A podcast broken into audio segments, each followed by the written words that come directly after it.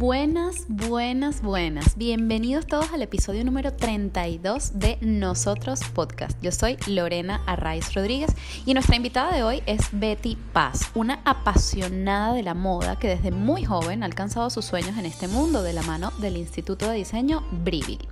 Betty es una mujer creativa, soñadora, trabajadora, que ha perseguido su sueño con mucha garra. Ha estudiado diseño, empresariales, comunicación de moda y lujo, maquillaje profesional, asesoría de imagen y técnicas de alta costura. Trabaja en la industria de la moda desde 2010. Ha sido premiada en varias ocasiones, de hecho, por sus diseños. Con tan solo 24 años se convirtió en la coordinadora de la escuela de moda Briville, donde ha crecido personal y profesionalmente. Y asegura que quiere seguir construyendo una comunidad de artistas y diseñadores para enaltecer su trabajo. Actualmente viene a contarnos sobre un evento maravilloso que va a ocurrir el próximo 24 de octubre y al que van a estar todos invitados. Sin más, los dejo con este episodio número 32 de Nosotros con Betty Paz. Buenas tardes, buenos días, Betty Paz, bienvenida a nosotros. Es un placer tenerte aquí con nosotros hoy y bueno, vamos a conocerte un poquitito más. Bienvenida. Vale, muchísimas gracias por la invitación y por permitirme estar en tu podcast, que bueno, eh, es un privilegio para mí estar. No, no, el privilegio es todo mío. A ver, te cuento. Nosotros te definimos como una mujer creativa, trabajadora, soñadora, porque para llegar a donde has llegado, pues has tenido que soñarlo primero. Y bueno, esa es la impresión que tenemos de ti, pero cuéntanos tú cómo te defines. Es súper difícil definirse uno mismo, ¿no? Pero es importante, es importante. Sí, cuesta muchísimo definirse, pero sí, creo que has dado con la palabra clave. Yo siempre he soñado grandes cosas y pues eso es lo que me ha permitido, pues, es esos sueños grandes, conseguirlos. O sea, conseguir grandes cosas a mi corta edad, porque bueno, tengo 28 años y he hecho un montón de cosas ya, Así eh, todas referentes a la industria de la moda, que me siento muy orgullosa. Qué bueno. Nosotros también nos sentimos muy orgullosos de ti, de tu talento venezolano por allí expandiéndose. Mm, gracias. Entonces es súper complicado mm, eh, definirse uno mismo. Pero bueno, si, si tengo que eh, utilizar algunas palabras, pues diría que soy una persona eh, soñadora y luchadora, que trata de conseguir, bueno, sus propósitos. Siempre como que me trazo este, proyectos y consigo grandes aliados que me ayudan a definir estos proyectos y hacerlos realidad. Creo que las personas que me he conseguido en la vida me han impulsado y me han ayudado para estar donde yo estoy hoy. Qué bueno, qué bonito eso, qué importante estar rodeado de gente que nos impulse, ¿no? Y que nos haga crecer, evolucionar y seguir alcanzando nuestros sueños. Al final todo eso depende de cada uno, pero siempre es bonito pues estar acompañado en ese proceso, ¿no? Claro, porque si tienes esas personas que están apoyándote, pues no se te hace tan, cuesta arriba, porque creen en ti. Entonces, si ellos creen en ti y tú crees en ti, pues es un poco más fácil. Claro, por supuesto. A ver, yo quisiera preguntarte, eh, por ejemplo, ¿qué es la moda para ti? ¿no? Que es el área donde te has desempeñado, todo lo que has hecho, ya lo vamos a desarrollar. Pero para comenzar, dinos qué es la moda para ti. Bueno, la moda es, eh, para mí, es la manera de vivir. O sea, tú desde que te levantas hasta que te acuestas, respiras todo lo que tiene que ver con moda porque no es nada más lo que te pones para salir a la calle, es todo, o sea, es todo lo que compras para tu hogar, todo lo que, lo que compras para el día a día. O sea, la moda está intrínseca en cada uno de los aspectos de la vida cotidiana de cada persona.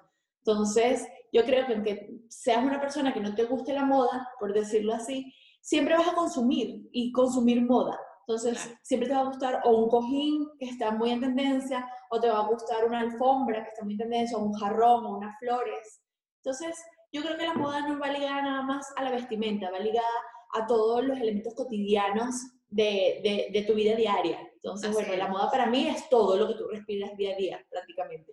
Qué maravilla, ¿no? Qué, qué apasionada con la moda, como para eh, verlo así. Yo creo además que nosotros sí, sí nos enfocamos en, en, algo, ¿no? A cada quien en lo que le guste, obviamente, y en lo que lo motive, eh, esa pasión nos lleva a, atravesar cada uno de los aspectos de nuestra vida, tal cual como lo has descrito tú con, con el tema de la moda, claramente, que es tu área, ¿no?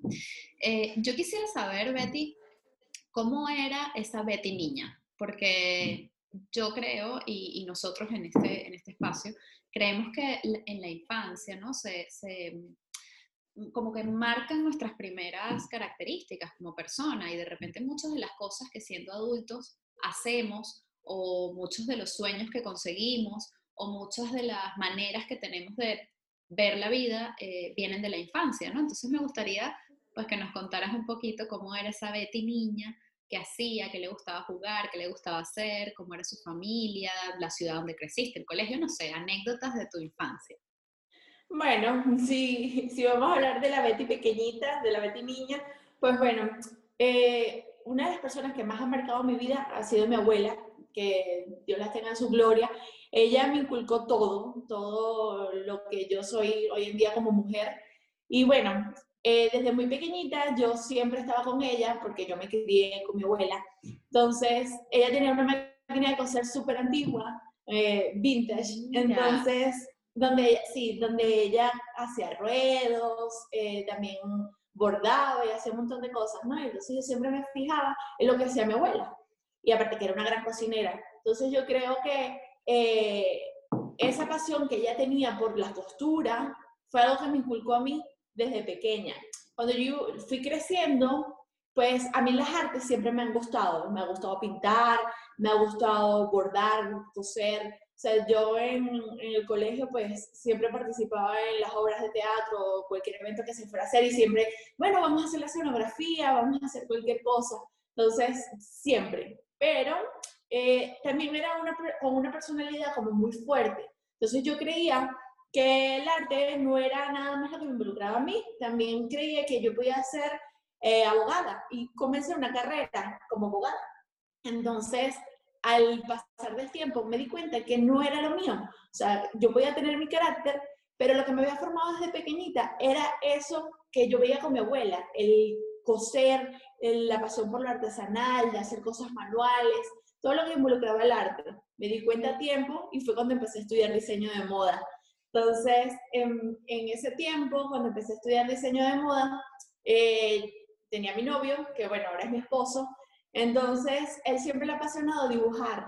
Entonces, creamos como, creamos como una especie de empresa donde él hacía diseños, yo hacía diseños y los estampábamos en camisa. Entonces, bueno, eh, desde pequeños, porque éramos adolescentes, o sea, nosotros tenemos muchísimos años juntos, desde adolescentes, siempre hemos estado como involucrados con la moda y yo, eh, o sea, mucho antes de ya yo graduarme o de estudiar diseño. Entonces, siempre como que he tenido esa vertiente artística que me ha gustado, mi papá también, es una persona que se la pasa dibujando todos los días. O sea, yo creo que eh, tu entorno te, define muchísimo y, te, te, orienta a habilidades que tú vas a desarrollar ya cuando tú eres más grande. Entonces, es. esa Betty pequeñita era una Betty muy soñadora que no jugaba mucho, porque a mí no me gustaba jugar, por ejemplo, con muñecas o así, porque creía que se podían dañar, se podía dañar su vestimenta, se podía dañar. ¡Wow! ¡Qué curioso! Entonces, sí, es súper curioso. Entonces, yo lo que hacía era, tenía mis Barbies pero nunca las, nunca las sacaba de sus cajitas. Eran como de colección.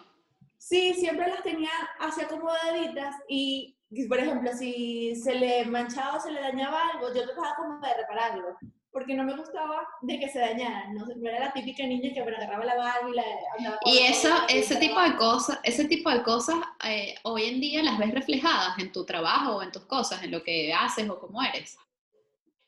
Sí, yo creo que sí, porque soy una persona muy meticulosa, eh, que ordenada, que bueno. Qué interesante. Yo creo que, ese, detalle curioso con mis Barbies, creo que claro.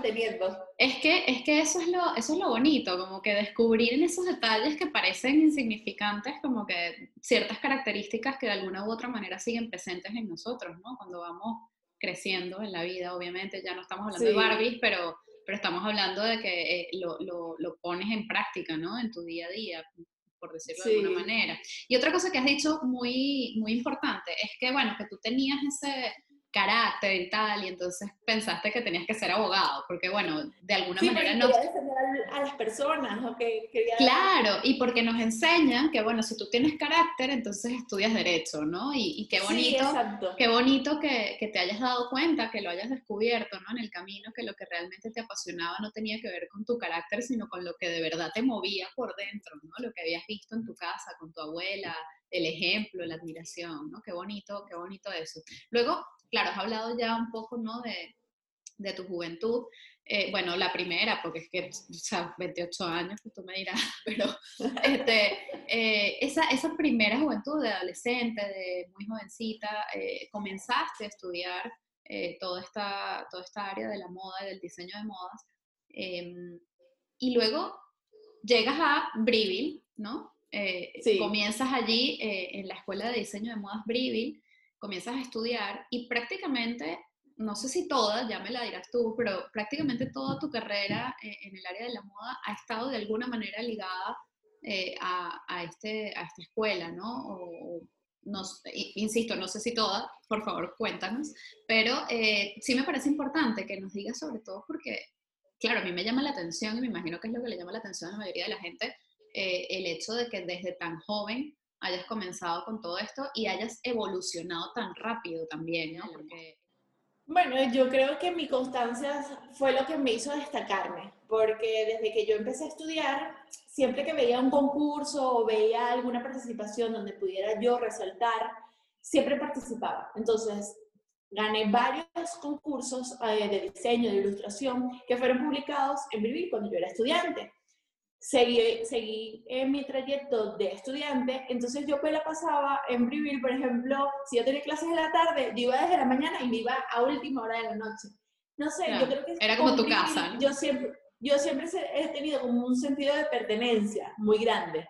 Entonces, yo era la primera en llegar y la última en irme. Entonces me gradué y me sentía un poco triste. En ese tiempo me vine a España a estudiar cerámica este, y de vacaciones. Y no sabía muy bien si volver o no volver a Venezuela. Entonces estaba como en esa disyuntiva, todavía no me había casado. Y entonces, bueno, la señora Elvira me llama y me dice, ay, por favor, que queremos que des clases en el instituto. ¡Wow! Me voy para Venezuela, dije, me voy claro. mis maletas y me voy. Porque era como, si ya yo me sentía tan bien eh, como cuando fui como estudiante, pues eh, siendo profesora, pues era como un logro más entonces mm, yo dije, nada, me voy para Venezuela y voy a arrancar con esto. Entonces llegué y me empezaron a dar unas pequeñas eh, horas. Eh, yo empecé a dar clases de historia porque me fascina la historia. Es una de mis materias favoritas dentro de la enseñanza del Instituto Brivil. Y diseño, que es una de mis pasiones. Entonces fui aumentando como las horas, también daba patronaje y confección, empecé a dar cursos también los sábados. Y una cosa a otra, este, los alumnos siempre se involucraban mucho con, conmigo. No sé si por mi afinidad o por mi manera de ser o porque era joven y les transmitía este, mi entusiasmo o muchas cosas que pudieron haber pasado, ¿no? Entonces, una cosa llevó a la otra y empecé a organizar desfiles para el instituto. Entonces me encargaba de las modelos, de, de hacer la sesión de fotos, de buscar la locación, proveedores, todo. Entonces, bueno, poco a poco, y en lo que desperté un, un año después, ya era la coordinadora. Entonces, wow, yo decía, todo pasaba muy rápido, ¿no? Pero yo creo que esa constancia eh, en mi trabajo diario y eh, mi apoyo hacia Brivil fue lo que le dio a Brivil el impulso para ofrecerme ser, ser la coordinadora de la escuela de moda, que para mí fue un privilegio, conocí muchísimas personas, me ofrecieron un programa de radio, gané otros, otros premios porque seguí participando en más cosas de diseño, esto me encanta, ya un montón de cosas. me encanta, me encanta. Sí, sí, siempre ando por aquí, por allá, por aquí, por allá. Entonces, yo creo que esa oportunidad que me dio el instituto de poder ser coordinadora me ayudó muchísimo a crecer, a crecer profesionalmente, a conocer muchísimas personas y a llevarme algo muy bonito de vivir. Y bueno, cuando me vine a España, pues bueno, Claro, eso es lo que te decía. Entonces ahora estás aquí y eh, estás también participando ¿no? en, la organización de eventos como el que tenemos eh, aquí en Vista la próxima semana. Cuéntanos de ese evento un poquito, de, de qué va, cómo la gente puede participar, estar allí, colaborar, no sé, cómo estar, cómo acompañarlos.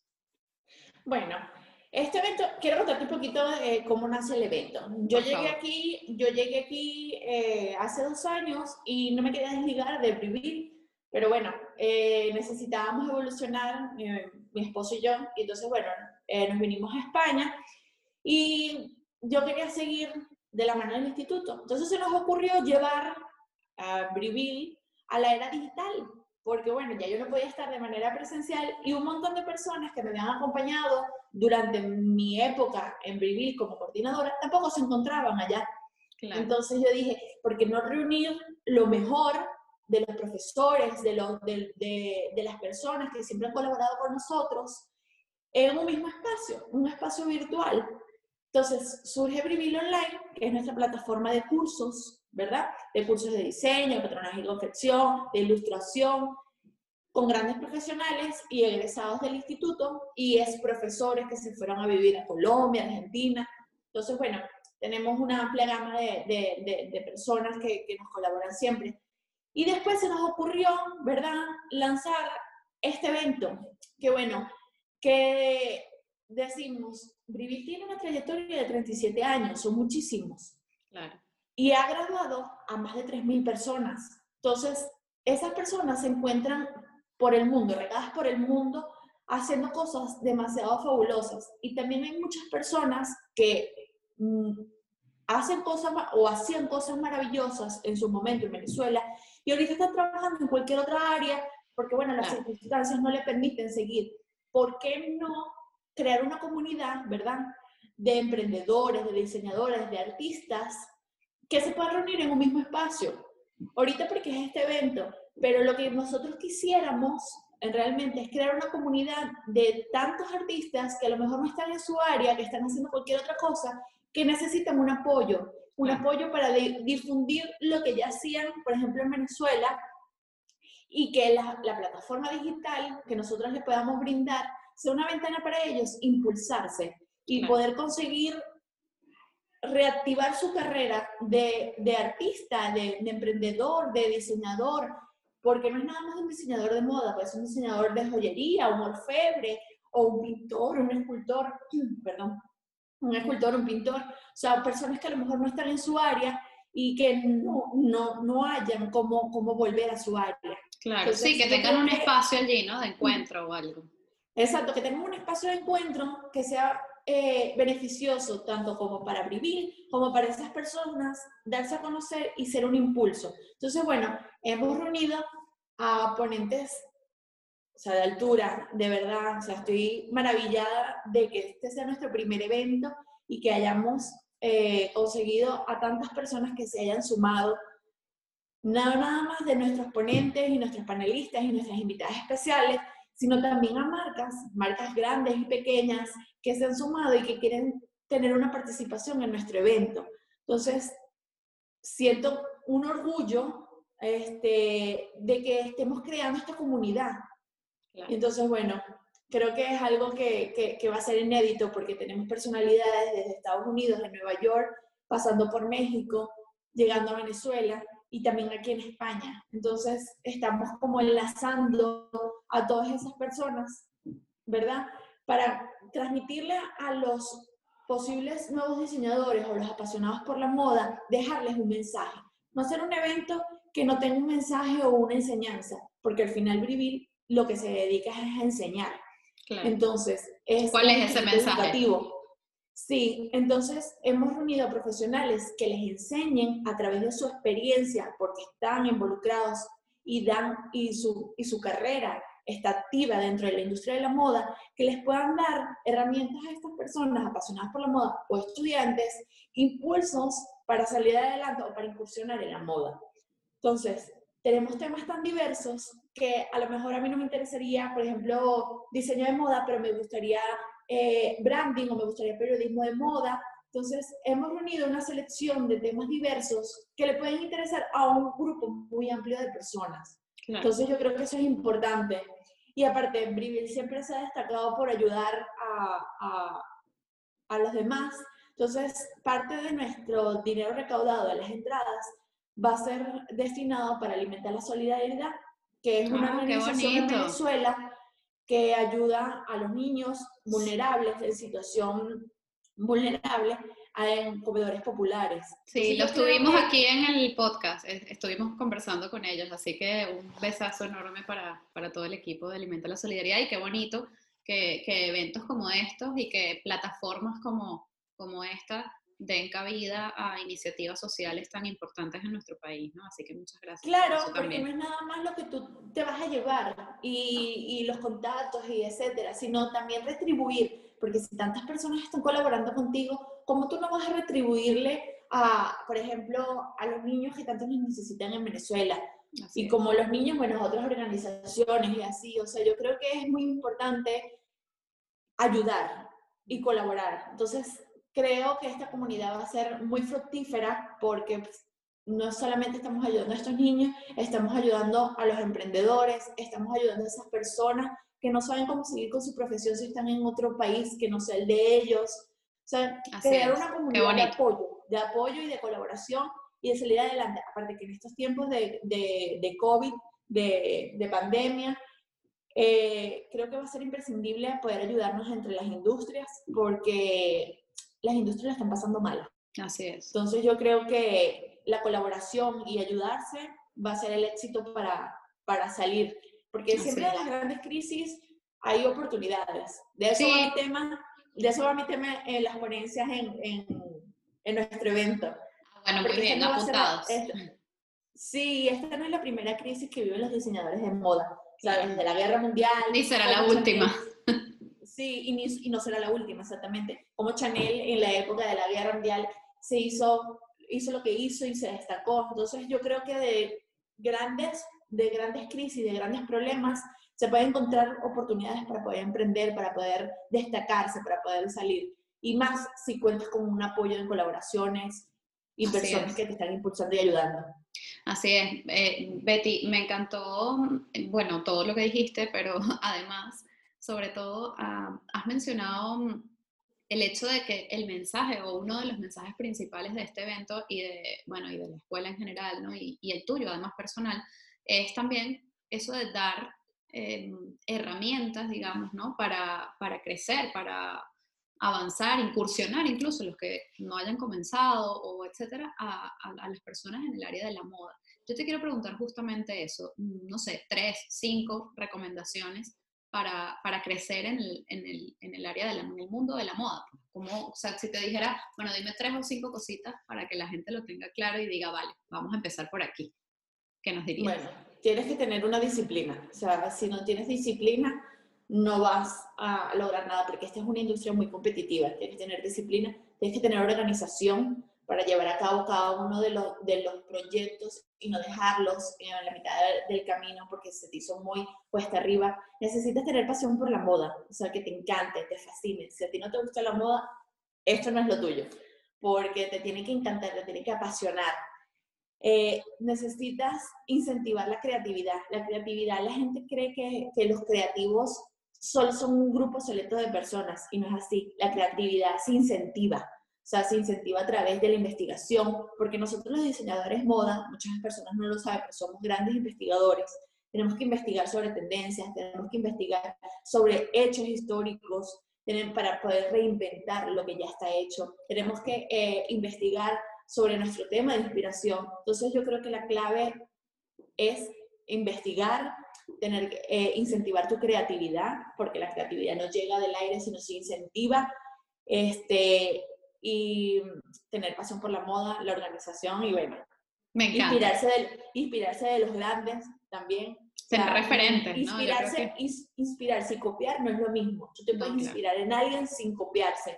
Entonces yo creo que eh, hay muchísimas influencias de, de- de diseñadores muy grandes que si los estudias y ves cómo, cómo ellos comenzaron, entonces te pueden ayudar a ti, a que estás eh, comenzando, a inspirarte y a crear cosas geniales, crear cosas que, que sean eh, atemporales.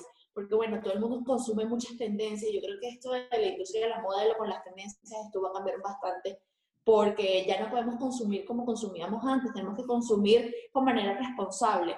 Entonces, creo que darle más paso a la creatividad y no al consumismo, o sea, que un diseñador eh, tenga más tiempo para elaborar una colección y que esa colección dure un periodo de tiempo más largo y no nada más producir, producir, producir, producir, producir para sacar y vender, sino que tenga un mensaje, yo creo que esa va a ser la, la clave para los nuevos emprendimientos y para las personas que se van a destacar después de la pandemia.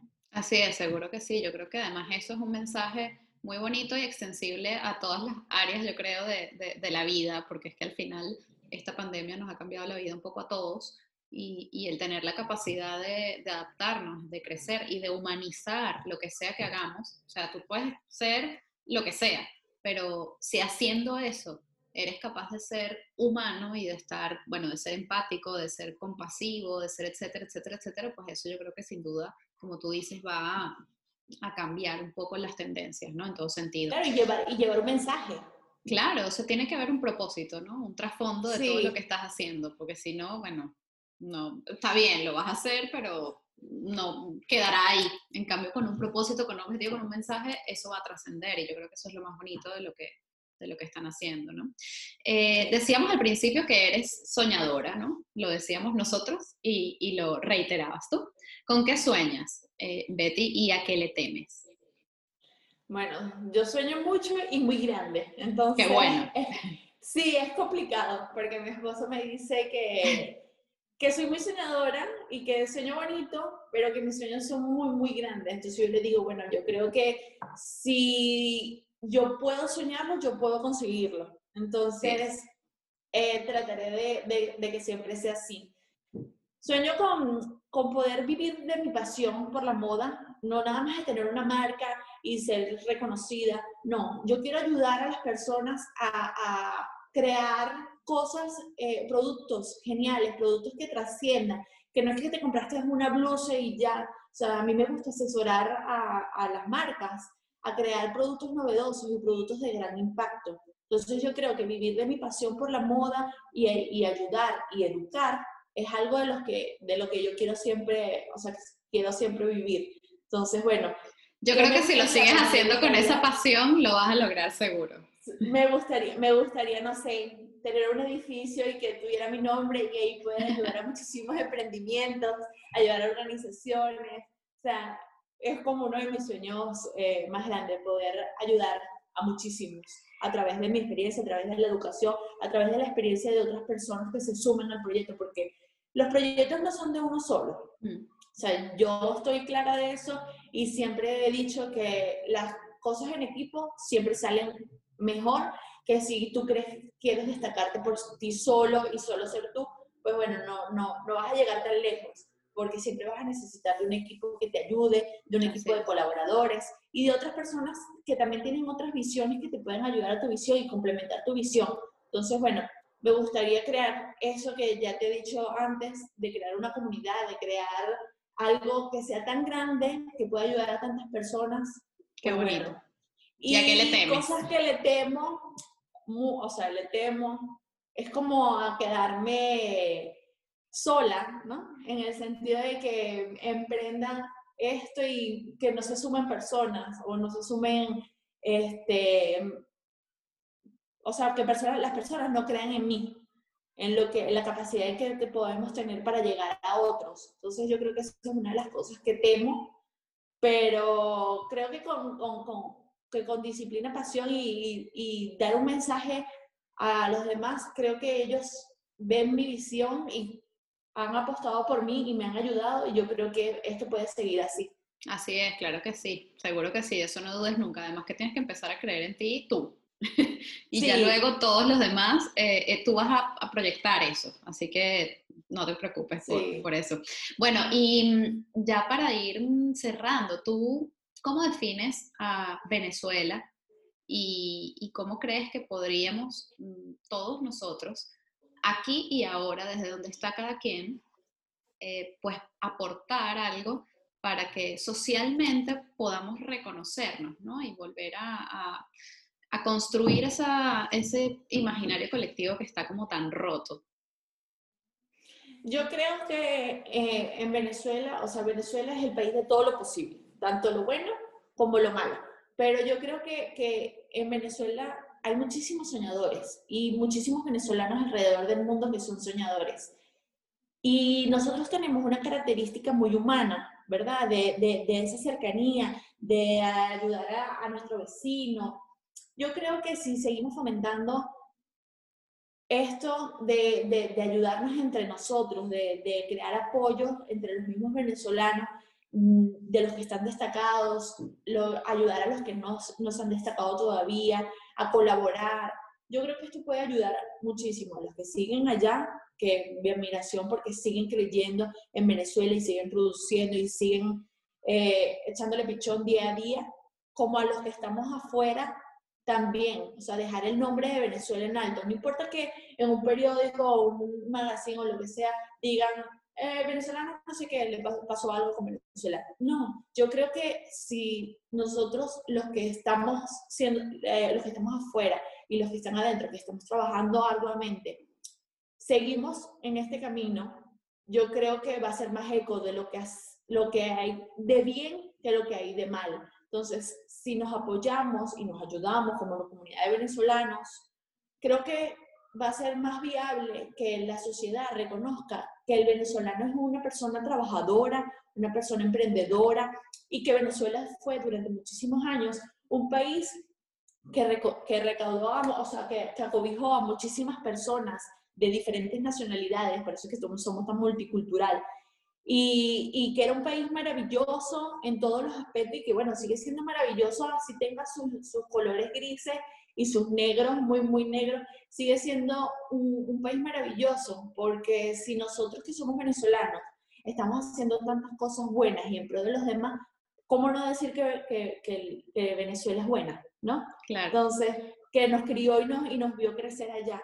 Entonces, si, si los buenos, que somos más, seguimos eh, aumentando y haciendo eco y ayudándonos, porque es que no hay que ser egoístas con los conocimientos ni, ni con los emprendimientos. Si tú puedes ayudar a otro, yo creo que si dos venezolanos se destacan en vez de uno, pues creo que es más éxito y se va a hablar más de nosotros y mejor. Entonces, bueno, yo creo que la colaboración y ayudarnos a hacer Así es. Nuestro así punto, es. nuestro punto, nuestro punto para que reivindicarnos como sociedad y que diga, bueno, mira, los venezolanos son unas personas exitosas que están alrededor del mundo y todavía hay gente en Venezuela que sigue trabajando con otros venezolanos que están alrededor del mundo y bueno, están creando algo maravilloso a donde, a donde vayamos.